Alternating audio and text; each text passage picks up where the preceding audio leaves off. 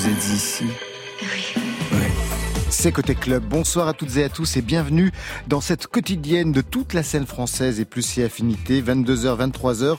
On remet le son avec nos deux invités ce soir, Pyjama et M, qui font leur nuit dans Côté Club. Bonsoir à vous deux.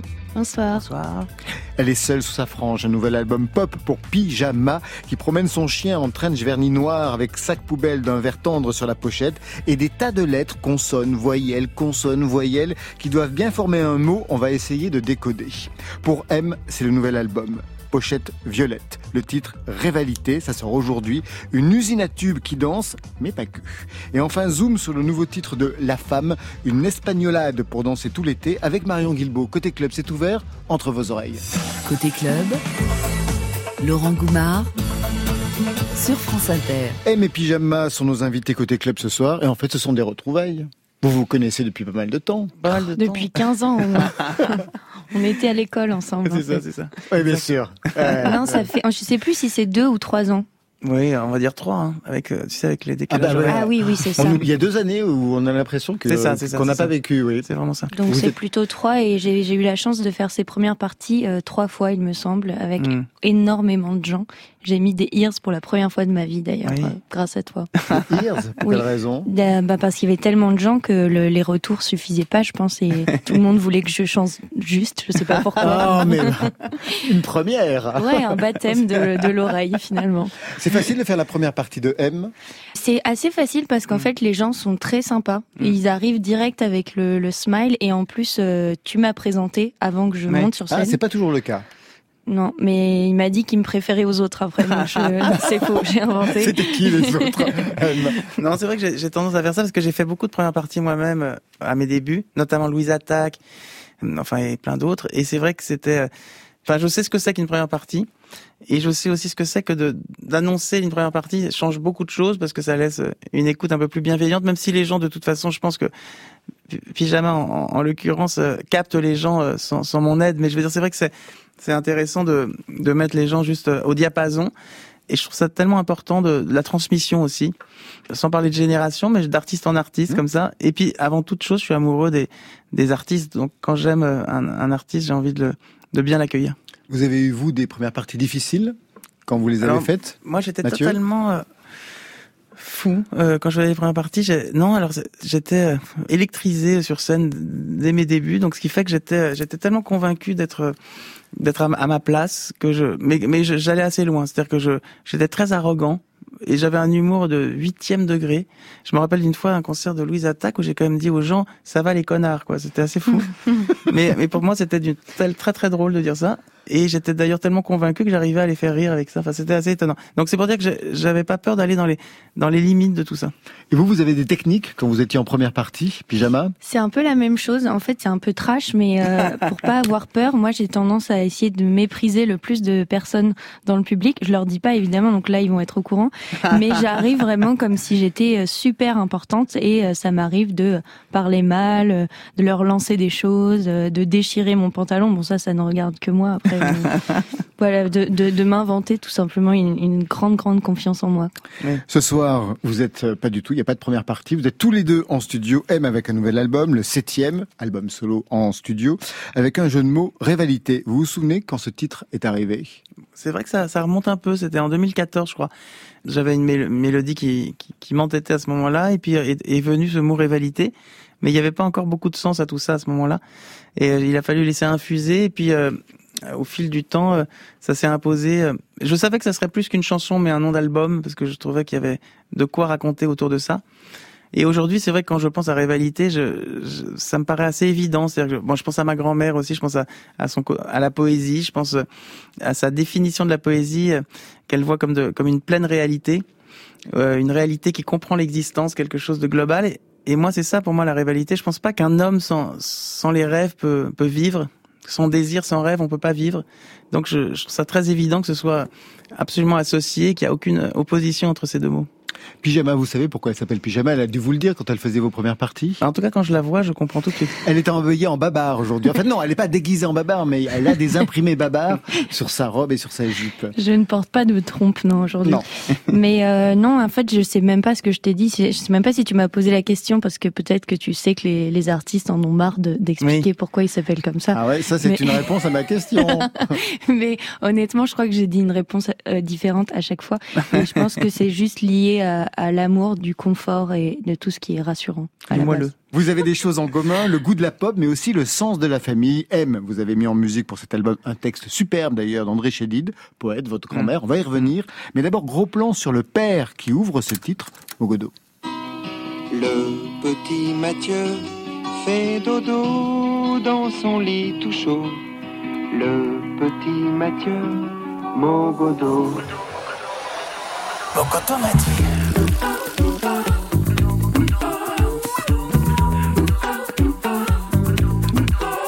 Quoi cette berceuse, Mathieu? Oui, oui, c'est vrai que mon père m'a écrit cette berceuse en 1974.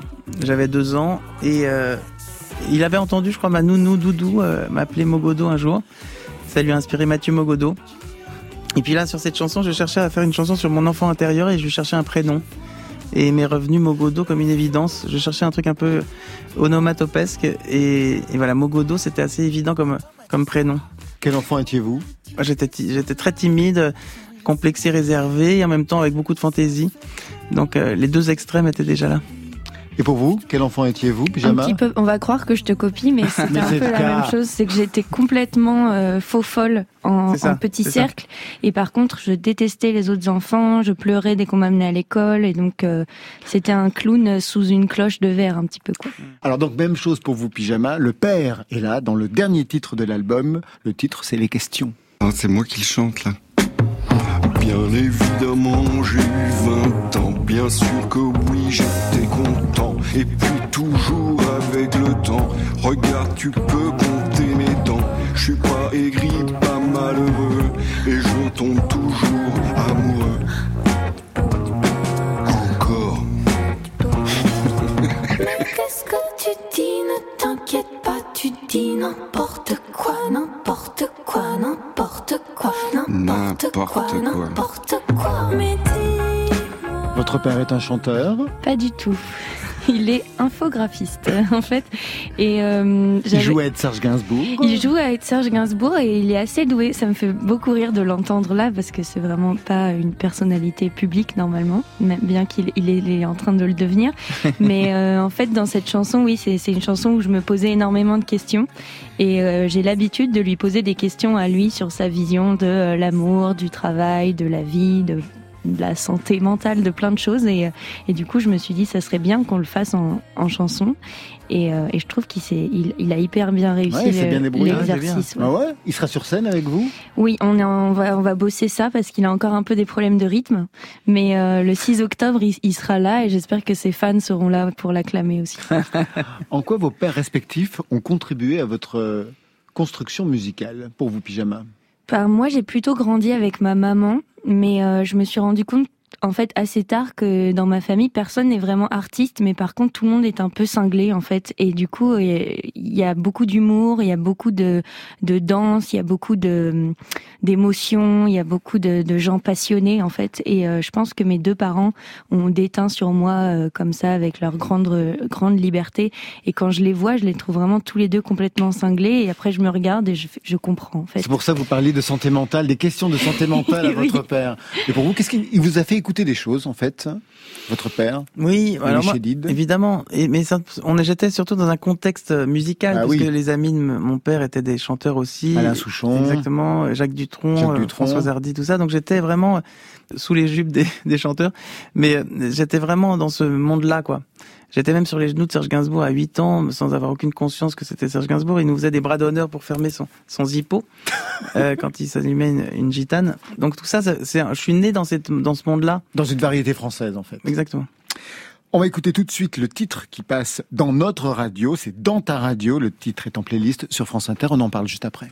Faut que je passe dans ta radio, si loin de tes yeux, de ton univers, quelque part sur cette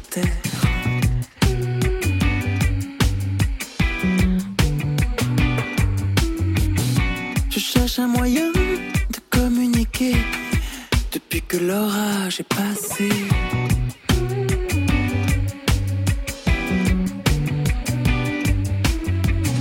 Je sentais bien que mon cœur n'était plus à même de dire des mots comme je t'aime.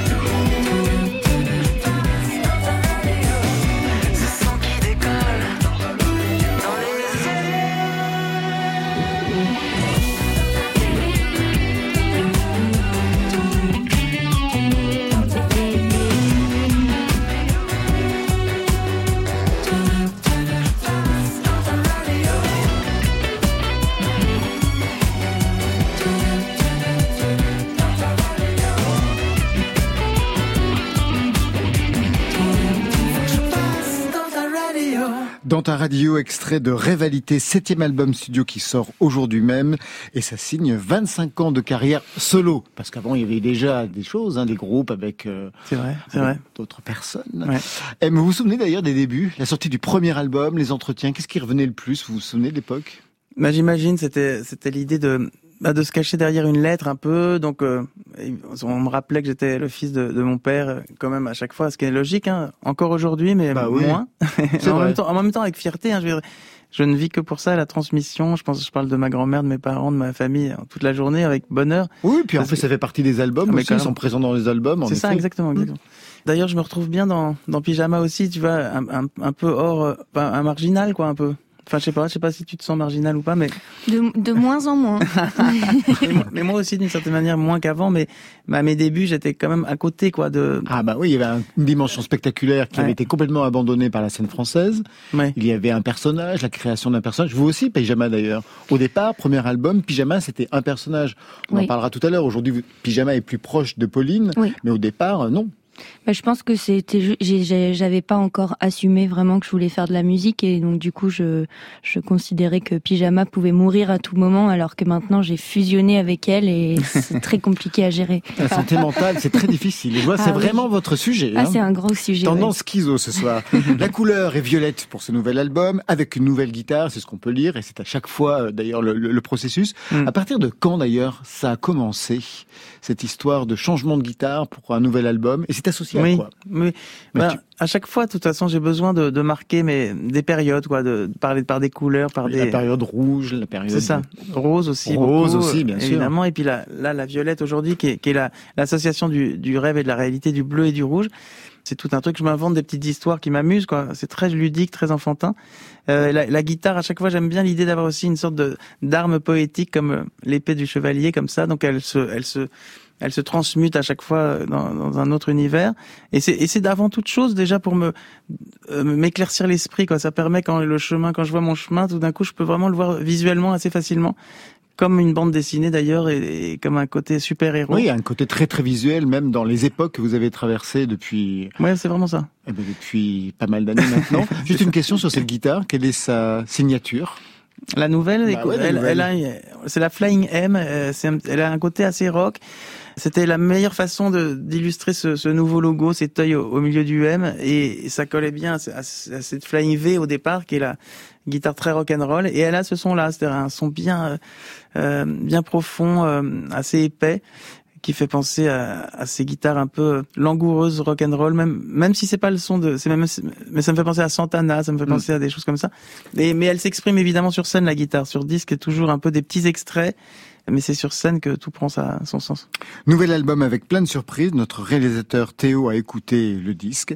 Ça donne le mix en moins de deux minutes.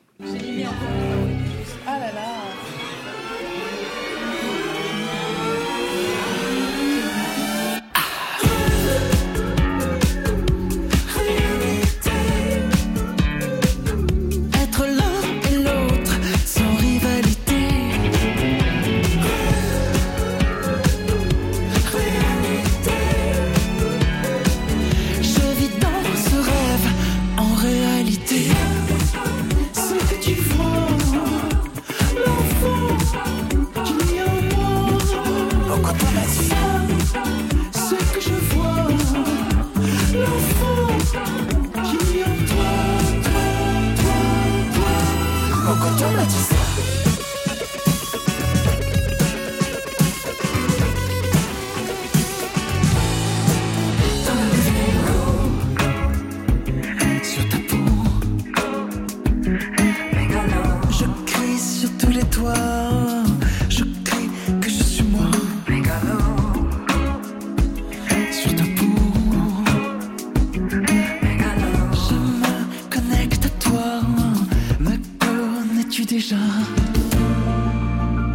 Tout n'est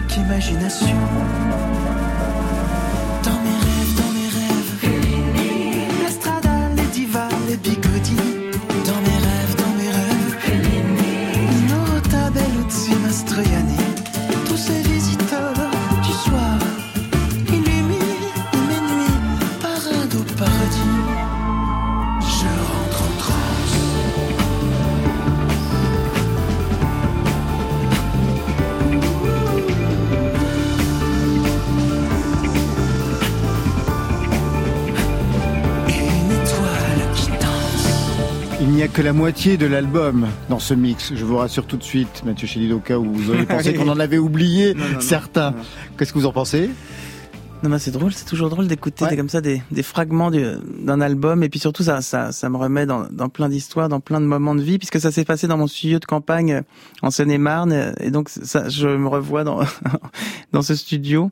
Là, je pense, là, là, là, au moment d'une étoile qui danse, j'entends John Baptiste, par exemple, ce grand musicien de la Nouvelle-Orléans, qui était venu se reposer trois jours à la campagne et qui est venu poser des pianos euh, incroyables euh, sur cet album. Et là, on c'est son piano qu'on vient d'entendre à la fin. Et donc, c'est euh, voilà, c'est plein de moments de vie incroyables. Alors il y a aussi une dramaturgie dans cet album. Ça commence, on va dire, up tempo, et puis Oui. ensuite il y a une lente descente. C'est comme ça que vous l'avez construit? C'est vrai. Non, je l'ai pas construit comme ça. C'est que c'est qu'il y a toujours dans mes albums un peu ces deux humeurs qui font partie de moi, c'est-à-dire le côté romantico-mélancolique et le côté plus euh, énergique parce que j'ai besoin de faire des morceaux pour la scène. Enfin, et, et parce que j'aime j'aime aussi le groove, etc. Et, et en général, j'alterne. Là, je me suis dit non, on va faire différemment. On va faire un, un vrai voyage intérieur qui Ouais, commence un peu terrien et qui finit plus euh, céleste. On entend Mozart, une symphonie sur le titre Fellini. Ouais. Quel rapport euh, avec euh, avec Mozart pour entreprendre Oui. Cette euh, intertextualité C'est vrai, c'est vrai. C'est la célébration des artistes de la démesure. Et Fellini, Mozart, je les mets dans le même bateau. C'est-à-dire des gens qui sont euh, en, en totale liberté, en totale inspiration, et sûrement connectés à leur à leur enfant intérieur, justement à leurs rêves. Et j'aime bien associer des fois des artistes qui n'ont rien à voir, même s'il y a sûrement des liens hein, d'ailleurs, parce que je crois que Fellini avait repris euh, un opéra de Mozart à un moment, je sais pas si c'était en film ou au théâtre, je crois qu'il y a des liens entre eux, mais je trouvais que c'était évident. Et surtout, ça m'était inspiré par le petit synthétiseur de mon fiston qui, tu sais, il y a des chansons parfois enregistrées comme ça. Et il y avait un Et c'est comme ça que un jour dans la cuisine, il faisait ça et, je me suis dit mais c'est une chanson évidente. Et pour Fellini, il y a vraiment une raison parce qu'on entend que c'est un cinéaste qui a vraiment marqué les années 70, mm. même le début des années 80. On n'entend absolument plus parler aujourd'hui. Bah, même les années 60 en plus, ça commence dans les années 60. Oh oui, je l'associe vraiment à cette démesure, à ce côté évidemment euh, latin-italien euh, extraordinaire, à et, je suis en manque de démesure. C'est pour ça que je suis content de voir des artistes comme Pyjama, comme Philippe Catherine, comme des gens qui, qui sont tout d'un coup. Euh, et depuis quelques années, en effet, il y a quelque chose qui s'est réamorcé dans le côté spectaculaire sur scène, qui avait complètement disparu au moment où vous-même vous avez commencé. C'est vrai. Oui, ça revient heureusement. Mais je crois que c'est une nécessité. On a besoin d'humanité, que ça déborde un peu, que ça dégouline. Quel est votre Fellini? Parce que lui aussi, il y a eu plusieurs périodes. Le vôtre Oui, c'est Amacorde. C'est ah ce film sur son enfance euh, à Rimini. De toute façon, il évoque son enfance beaucoup, et c'est surtout pourquoi Fellini, c'est important, c'est parce que il y a un livre extraordinaire qui s'appelle Le livre de mes rêves que je te conseille. C'est magnifique. Il y a tous ces, ses dessins. Écrit il a dessiné tous ses rêves. Et tu t'aperçois qu'il a reproduit à l'identique ses rêves dans, dans les scènes de ses films. Ah, ok. Quel est le rêve qui vous a le plus intéressé? De lui Ouais. Bah non, mais je repense à ces femmes, ces, ces poitrines opulentes et puis ces, ces hommes qui se qui se noient qui se logent dans les entre les, seins des femmes. je trouve ça magnifique. Vous rêvez beaucoup? Oui, de plus en plus, et j'ai même expérimenté des choses étonnantes, notamment ce fameux truc où tu as une mélodie dans un rêve, et tu arrives à l'extirper du rêve et à, la, et à la canaliser. Parce que généralement, quand tu rêves d'une mélodie, elle s'estompe immédiatement quand tu te réveilles, elle s'évapore, alors que j'ai réussi à deux reprises à, à garder la mélodie, à l'enregistrer immédiatement sur le dictaphone. Comment ça, vous vous réveillez Vous avez une bah, méthode Non, je me réveille simplement et j'ai encore le rêve en tête et la mélodie est encore présente et donc je peux l'enregistrer et la traduire directement. Et j'ai fait un truc très récemment qui m'a épaté parce que j'étais dans un rêve assez euh, génial, je l'ai plus en tête, mais je me suis réveillé de ce rêve et j'ai réussi à revenir dedans. Ça, c'était dingue. Hmm. Ah oui, la santé mentale, ça serait vraiment le sujet. Ça, ça va, pas, ça va pas du tout. si, si, bah, ça va très manifestement, ça va très bien. Vous rêvez aussi Musique euh, pas mal de cauchemars quand même moi, ah mais euh, mais en réalité ça m'est déjà arrivé de, de rêver de musique et de rêver de chansons incroyables. Et je retiens que les paroles moi par contre, je retiens ah pas le je retiens pas la mélodie. Par exemple sur cet album, quelle serait la mélodie qui est associée à un rêve pour vous, Mathieu Chédid? Si vous vous souvenez. Oui, ça serait peut-être plus Home, la chanson Home, qui est une chanson vraiment qui parle de ça d'ailleurs, mais qui était que j'ai plus ou moins que j'ai pas forcément rêvé euh, complètement, mais j'ai vraiment j'étais dans cet état entre rêve et réalité quand j'ai fait cette chanson. Autre titre que je voudrais qu'on écoute, c'est l'adaptation d'un texte ce jour-là mm. de votre grand-mère, André Chédid. Ce jour-là.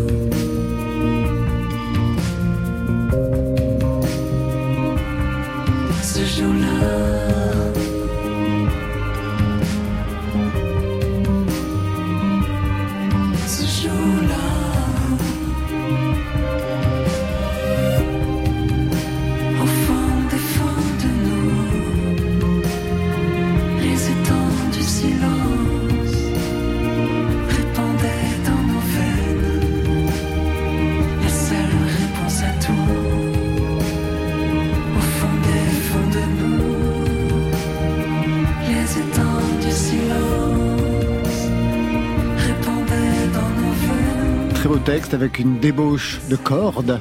Oui. bah oui, oui, c'est vrai que j'ai la chance aussi de travailler avec Rémi Galichet, arrangeur de cordes. C'est celui qui nous avait fait les arrangements de lui symphonique de Radio France, etc. C'est un grand musicien aussi. Et donc je profite. Alors j'ai des contre-chants en tête et puis il les sublime. Euh, avec les cordes. Voilà, avec les cordes. Mais c'est vrai que euh, c'était une belle euh, histoire cette chanson puisque j'avais, je pianotais cette, cette chanson, la mélodie de cette chanson sur le piano, mais j'avais pas de mots qui me venaient du tout. Et ça m'arrive de temps en temps, dans un moment comme ça où j'ai de route secours, je sors. Enfin, j'avais face à moi le, le, recueil de poésie de ma grand-mère que j'ai ouvert au hasard, comme ça, et que j'ai posé sur le piano. C'est tombé sur ce poème qui s'appelle Communiquer 2, qui en fait euh, est le texte de cette chanson que j'ai appelé, que j'ai rebaptisé ce jour-là. J'ai pris ce jour-là comme un mantra. C'est devenu euh, le mantra de la chanson. Et puis, et c'était très étonnant parce que ça m'arrive jamais. Mais quand j'ai associé la mélodie et le texte, au moment où ça arrivait, j'avais mon fiston qui jouait à côté, ma femme pas loin, et, et j'ai une émotion débordante qui m'a fait pleurer, même en sanglots. Euh, J'avais l'impression que ma grand-mère devait pas être très loin. D'ailleurs, ce jour-là, c'est le jour où je rencontrais pour la première fois de ma vie euh, le fils de mon frère qui s'appelle Aimé. Et euh, voilà, petit moment un peu euh, mystique, soyons clairs, euh, où, où il y avait, il s'est passé quelque chose intérieurement en tout cas. Par exemple, quand vous interprétez sur scène cette chanson, est-ce que tout ce que vous venez de me dire se rejoue Oui, lors de l'interprétation? Oui, c'est un moment d'ailleurs étonnant parce que je fais cette chanson, euh, en tout cas jusqu'à maintenant, euh, en fin de spectacle, là où on s'y attend entre Mojo et Jeudi M, enfin un truc où on s'y attend pas parce que ça n'a pas vraiment de sens qu'elle arrive à ce moment-là dans Ouais. le spectacle. Et, euh, et ça devient un moment un peu Pink, Pink Floydien parce que le solo qu'on entend un peu comme ça, en fait, se développe à l'infini en concert et devient vraiment euh, euh, chevaleresque. Et donc c'est c'est un- sûrement pour alors c'est très drôle parce que c'est puisque c'est des morceaux assez profonds. Il y a deux écoles quoi. Il y a des gens qui qui pensent que c'est enfin qui pour pour qui c'est très abstrait et d'autres pour qui c'est grandiose. Pour vous, c'est quoi? Pyjama? Euh, bah, J'aimerais bien l'entendre sans que vous discutiez par-dessus, s'il vous plaît. que- Eh ben, il va falloir acheter le disque. En le plus, c'est parfait, il sort aujourd'hui. Tout de suite, direction l'amour, non, destination l'amour. Extrait de ce nouvel album Seul sous ma frange, signé Pyjama. Un mot sur ce titre aux accents idylliques? C'est une chanson un petit peu euh, mièvre, un petit peu blague euh, que j'ai écrit lorsque j'étais amoureuse d'un garçon. Ça a duré deux semaines comme d'habitude et du coup euh, j'ai voulu immortaliser cette cette belle histoire très cucu en parlant. On est vraiment tombé amoureux sur une île, donc euh, ça parle de ça. C'est assez c'est assez euh, premier degré comme chanson pour une fois. Il vous a quitté ou c'est vous qui l'avez quitté? C'était désastreux, donc euh, je pense que ça, a explosé. On s'est même pas quitté, on a on a explosé. Destination l'amour sur France Inter.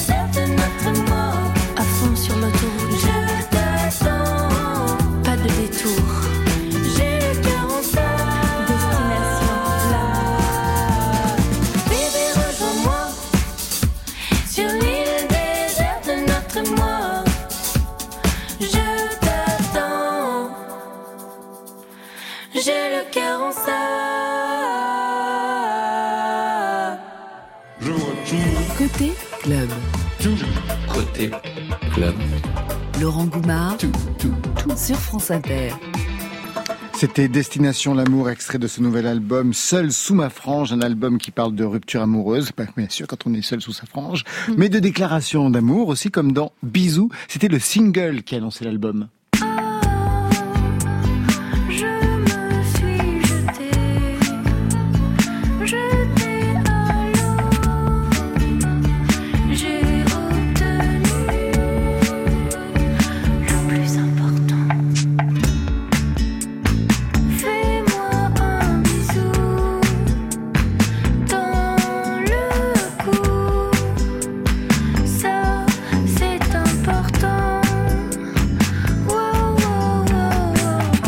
Mathieu Chédid, vous auriez accepté ce titre en première partie d'un de vos concerts Évidemment, avec joie, Vous l'auriez présenté avec bonheur, avec bonheur. Comment vous écoutez ce son justement de Pyjama? Bah, comme quelque chose de frais, comme quelque chose de euh, d'inspiré, de euh, et puis de surréaliste aussi malgré tout. Et puis, mais mais avec une vraie sincérité, c'est ça qui fait que ça que ça fonctionne. Donc c'est non, mais je dirais que c'est on parle le même langage, même si euh, j'ai 25 ans de plus. J'ai un peu d'importance et d'un autre côté, c'est ce que je dis, j'ai un peu deux fois 25 ans aujourd'hui parce que quand je suis sur scène, j'ai quand même encore la bonne énergie et je suis bien excité aussi et aussi enthousiaste qu'il y a 25 ans, mais les 25 ans d'expérience ramènent ben voilà, d'autres choses. Je dis pas que c'est mieux forcément, je dis juste que c'est différent. Et euh, mais je suis, on- je pense qu'on voilà, on fait partie du même bois, quoi, si, si ça se dit comme ça. De la même famille. Un mot sur ce titre, parce qu'en fait, c'est un des premiers que vous avez composé, écrit. Parce que avant, pour le premier album, vous ne vous étiez pas autorisé à ça. C'était Axel Concato, qui est aussi bien sûr sur cet album, puisque Ouais. Pyjama, en fait, c'est vous deux, Mhm. euh, Pauline. Mais cette fois-ci, quelque chose s'est libéré. Vous êtes décoincé. C'est quoi l'histoire? Euh, en fait, avec Bisou, il y a vraiment eu un, une espèce de. Ça a nettoyé un petit peu mon syndrome de l'imposteur, parce qu'en fait, c'est une chanson que j'ai composée écrite euh, seule dans ma chambre. Et quand je l'ai fait écouter à des amis, ils m'ont dit mais tu peux en faire une vraie chanson, c'est une vraie chanson. Et j'ai eu besoin qu'on vienne me valider. Et ensuite, ça a ouvert une porte sur plein plein d'autres chansons, et notamment pendant les confinements où j'étais un petit peu seule euh, et je devais me débrouiller pour euh, composer, pour écrire, et, euh, et je l'ai fait. Donc c'était un petit peu nécessaire finalement. Est-ce que ça veut dire aussi qu'il y a des choses qui se sont libérées dans ce que vous aviez à dire que vous ne pouviez pas faire pour le premier album? Euh, je pense que dans le premier album, j'avais pas envie d'être trop trop dark parce que je me disais que ça se faisait pas, que c'était un peu tabou. Et en fait, euh, là, ces dernières années, j'ai vraiment vécu le- les comment on appelle ça? J'allais dire le tourne-disque, mais ça n'a aucun rapport. Les montagnes russes, voilà, rien rien à voir. Je prends Les- aussi le tourne-disque, c'est pas les mal. montagnes russes entre euh, la joie intense et le désespoir extrême et du coup je me disais que c'était impossible de faire un choix entre les deux qu'il fallait vraiment que cet album soit teinté des deux et donc du coup j'ai fait un grand mélange euh, peut-être un peu indigeste mais qui pour moi était nécessaire Non, mais ça marche formidablement bien. Juste une question justement parce que cette double, on va dire casquette ou ce double tourne-disque qu'il y a dans cet album, ça rejoint aussi ben, la construction de cet album parce que ça n'a pas été évident. Vous avez, c'est bizarre parce qu'on recevait mercredi Romeo Elvis Ouais. et pendant le confinement, il a travaillé sur son dernier album et il en a fait trois versions, c'est-à-dire qu'il les a jetées les unes après les autres. Est-ce que vous avez connu ça? Est-ce que vous avez presque pensé qu'il n'y aurait peut-être pas de nouvel album? Euh, honnêtement, moi j'ai pensé arrêter la musique co- complètement parce qu'en fait je suis tellement dans le dans l'instantané et dans l'improvisation que pour moi dès qu'un projet prend trop de temps c'est qu'il va couler en fait. hein. Et donc j'ai essayé de faire preuve de patience et j'ai surtout pas arrêté de faire des chansons. Et donc les questions c'est un morceau beaucoup plus récent que Bisous par exemple qui qui est là depuis euh, maintenant trois ans. Et euh, et en fait ça a été ça a été ouais beaucoup de rebondissements et il y a eu quelques quelques changements d'équipe et il y a eu beaucoup beaucoup c'est- d'avis. ouais. Et, et, et donc, à un moment, j'ai cru que, que j'allais tout arrêter parce que j'y croyais plus, mais j'ai aussi fait la rencontre d'une super manageuse qui maintenant est pour moi une espèce de bouclier contre tout le reste. Et ça, ça a sauvé le, le disque. Ouais, je donc ce sera toi et toi contre le monde entier. Est-ce que vous avez connu ça aussi dans votre parcours, Mathieu Chédid? Est-ce qu'il y a un disque qui a été plus difficile à accoucher, où vous êtes pris à plusieurs fois, vous l'avez même jeté? Est-ce que ça a pu se passer pour vous? Euh, en tout cas, des plus des moments de, chaos. C'est vrai que le Mister Mystère était après la trilogie des trois premiers albums. Je sortais de Kid Nous 2, l'album Rose et tout ça. Et puis j'avais, je- c'est vrai que M euh, avait pris une certaine ampleur et et une envie profonde de tout balayer, quoi, de, de vraiment mettre un petit coup de pied dans tout ça et de revenir avec quelque chose de plus euh, ouais, peut-être la, la, la, part obscure de, de M un peu d'une certaine manière. Donc, euh, donc voilà, je dirais que Mister Mystère était un peu ça. Et par contre, pour, pour écrire les chansons, euh, je l'ai fait de façon assez chaotique, un peu dans la sorte de recherche infinie comme ça de perdition. Et en même temps, Brigitte Fontaine qui est arrivée à ce moment-là aussi, plein d'histoires euh, assez longues à raconter. Mais ce qui fait que c'était l'album le plus chaotique, celui-là en tout cas.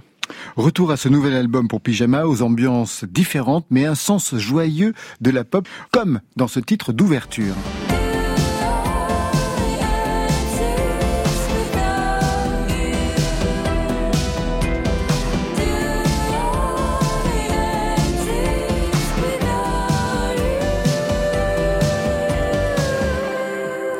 Ça, c'est pour euh, Should I Call You Baby, titre mhm. d'ouverture. Ouais. En anglais, vous aviez besoin de passer par cette langue-là euh, Il y a un mélange de français et d'anglais en fait. Dans, dans... je sais pas si. euh, non, en fait, euh, c'est vrai que dans certains titres, le, le français se mélange à, à, à l'anglais, comme dans La Forêt aussi, par exemple. Et en fait, c'est juste des moments où j'avais un, peu plus envie de gueuler que d'autres, où l'anglais me semblait plus adapté. Où en fait, j'arrive mieux à chanter en anglais à ces moments-là. Ça n'a pas forcément de sens avec le avec le texte. Et en fait, cette chanson, elle commence sur un début un petit peu euh, religieux que je me suis inspirée de mes années collège euh, auprès des catholiques. Et donc ça commence en français comme ça, avec une espèce de, méditation, de prière, de euh, mon amour, je suis perdu. Et, et, ça finit en anglais en disant si tu me continues à me saouler, je te tue, tout simplement. Voilà. Tout simplement. Très bien. Autre titre, Nouveau canapé.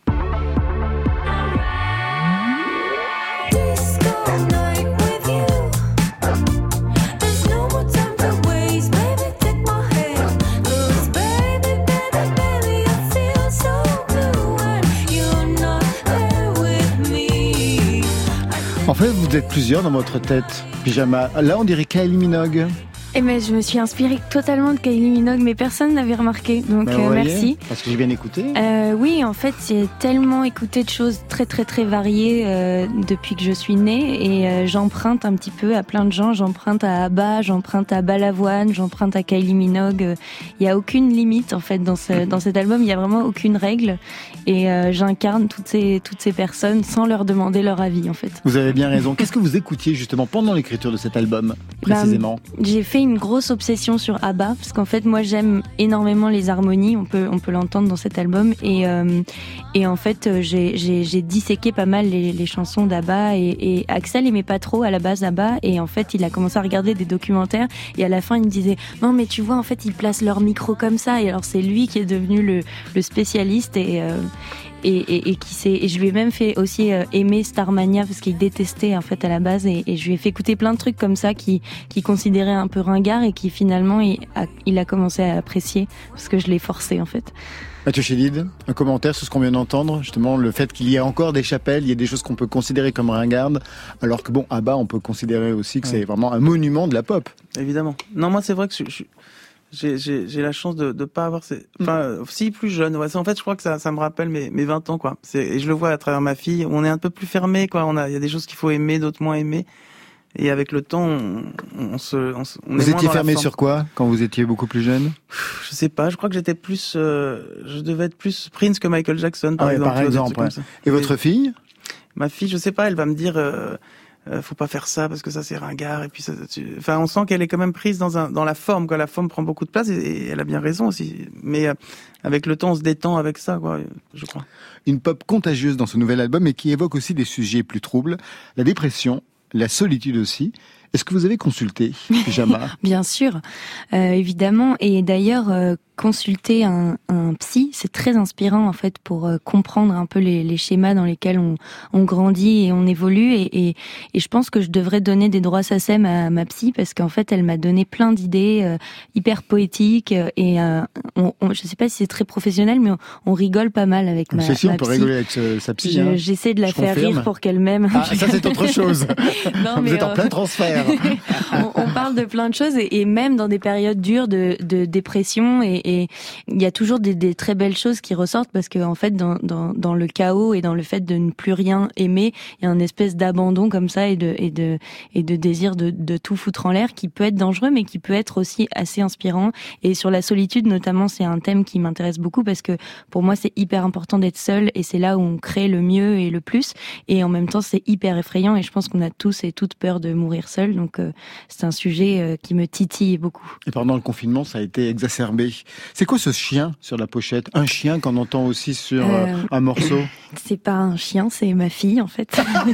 ah oui, d'accord. c'est ma fille Sacha, qui est un chien d'ailleurs qui est arrivé justement à une période de, de, dépression intense et qui a été comme un, une espèce de, de, main tendue vers le vers le ciel et la positivité. Et, et je l'aime de tout mon être et du coup elle est partout. Elle est même dans l'album, on l'entend? Euh, C'est pas elle, mais je vais ah. faire croire que c'est elle. C'est tout à fait elle. Ouais. Et d'ailleurs, dès que je passe la chanson, parce que j'écoute énormément ma propre musique, j'espère bien. Euh, elle aboie, elle répond à la chanson, ce qui est super relou pour les voisins, mais c'est drôle. Vous écoutez aussi vos albums, M? Non, on les écoute quand on les fabrique parce que c'est, on est un peu effectivement dans l'obsession et focus là-dessus. Mais après, non, je pense que je les écoute, je les oublie. Moi, c'est ça qui m'intéresse, c'est d'oublier mes albums et, je peux les apprécier parfois, mais il faut laisser 5, 6, 6 ans, quoi. Il faut laisser du temps pour les réécouter, les réapprendre. Parce que c'est vrai qu'à un moment, on est un peu obsessionnel, on les entend tellement qu'on finit par s'en dégoûter un peu. Je voudrais revenir sur la pochette, parce que je sais que vous avez des talents d'illustratrice. D'ailleurs, vous avez co-signé un livre avec Pomme, sous les paupières. On en avait parlé avec Pomme, je crois que c'est lundi dernier, c'était Marion Guilbeault qui était avec Pomme. Vous deviez être avec nous, mais vous étiez souffrante à ce moment-là. Exact. Exact. Ah oui, exact. c'est vrai, J'ai l'impression d'être un flic. Alors, sur cette pochette que vous avez manifestement aussi dessinée, il y a un collage. On vous voit donc en trench noir avec donc Sacha, votre fille qui est aussi donc cette chienne. Et surtout, sort de votre bouche plein de petites lettres, consonnes, voyelles. J'ai l'impression d'être sur France 2 quand je dis ça. Euh, Qu'est-ce qui est dit si on recompose toutes ces lettres? Eh bien, rien du tout. Ah, c'est ça qui est merveilleux. C'est rien n'est dit et tout est dit en même temps. Et en fait, cette, cette pochette, c'est un espèce de, de pot pourri, euh, de, de laboratoire, euh, un mélange de techniques. Et en fait, pour moi, c'est ce qui représentait le mieux la, la musique qui, qui contenait la pochette. C'est, c'est ouais, cette espèce de laboratoire fantastique avec un peu toutes les inspirations et toutes les matières et toutes les toutes les choses que j'ai gobées pendant pendant trois ans. Et, et, euh, et voilà, en fait, je, je, je sais même pas si je l'aime vraiment cette pochette, mais c'est c'est la musique qui, qui, enfin, elle représente la musique. Donc il y a des moments où je la regarde pas, et il y a des moments où je me dis ouais, c'est ok quoi. C'est ok. Eh mes pyjamas, vous restez avec nous, on va retrouver Marion Guilbault avec la femme dans quelques instants, mais juste avant, Chien Noir. Chien Noir s'est retrouvé dans la lumière lors des dernières révélations aux victoires de la musique. Ce soir, il est dans la lumière bleue sur France Inter. C'est juste une seule fois c'est juste une nuit comme ça. C'est juste ton corps que je soulève. De l'or au coin des lèvres. C'est juste que j'y pense encore un peu. À nos ombres dans la lumière bleue. C'est juste ta peau contre la mienne. Des mots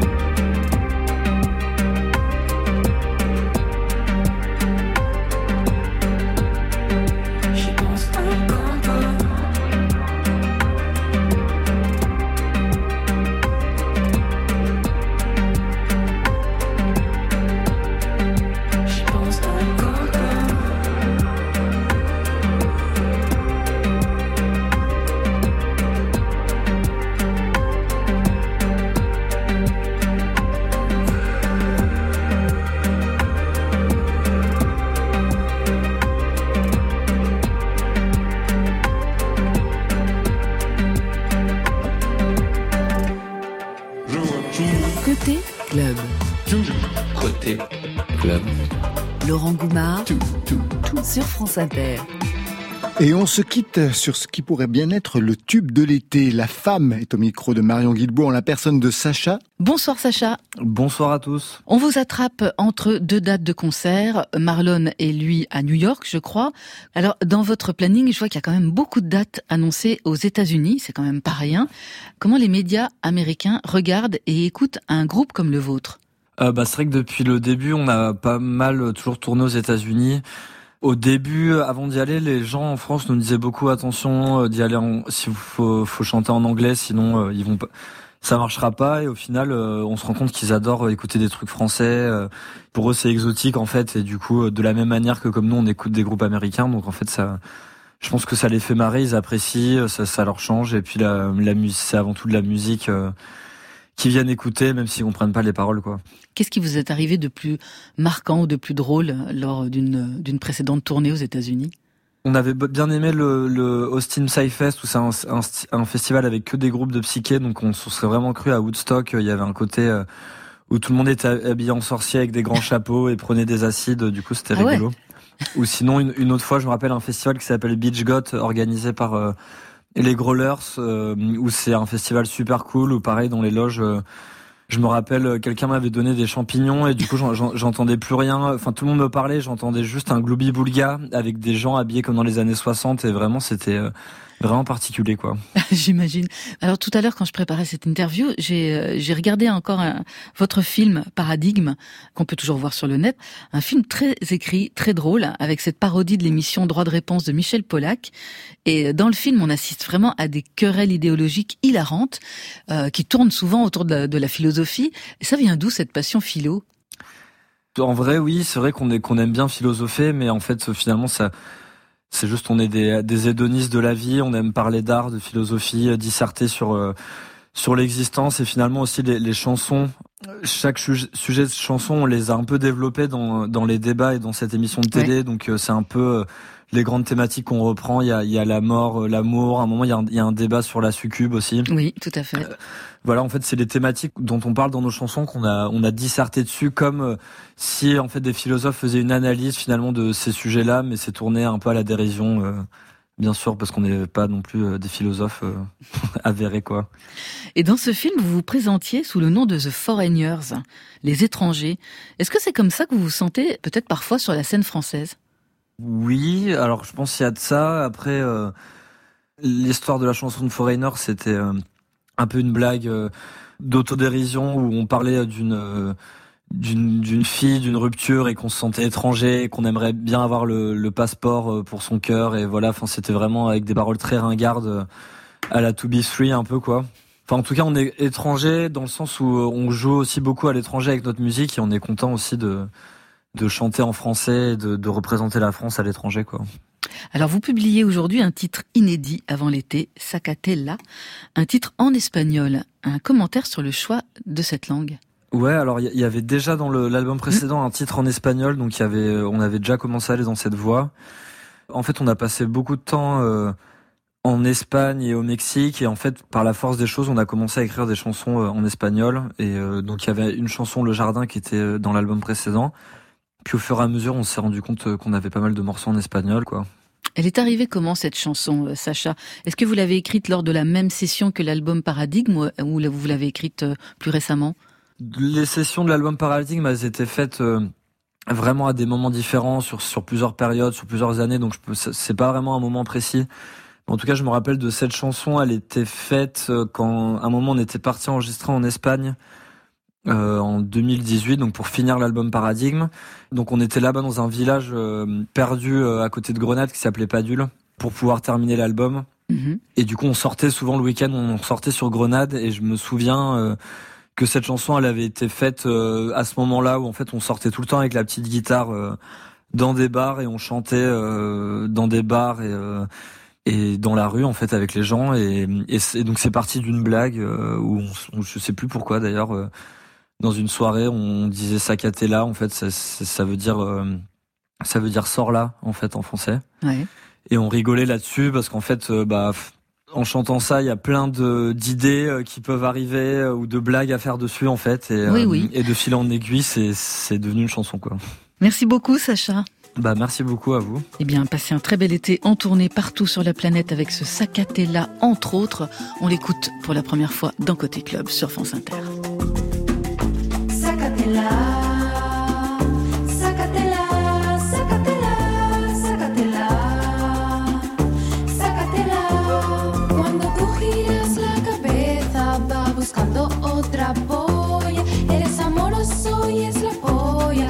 com'era come una ciubacca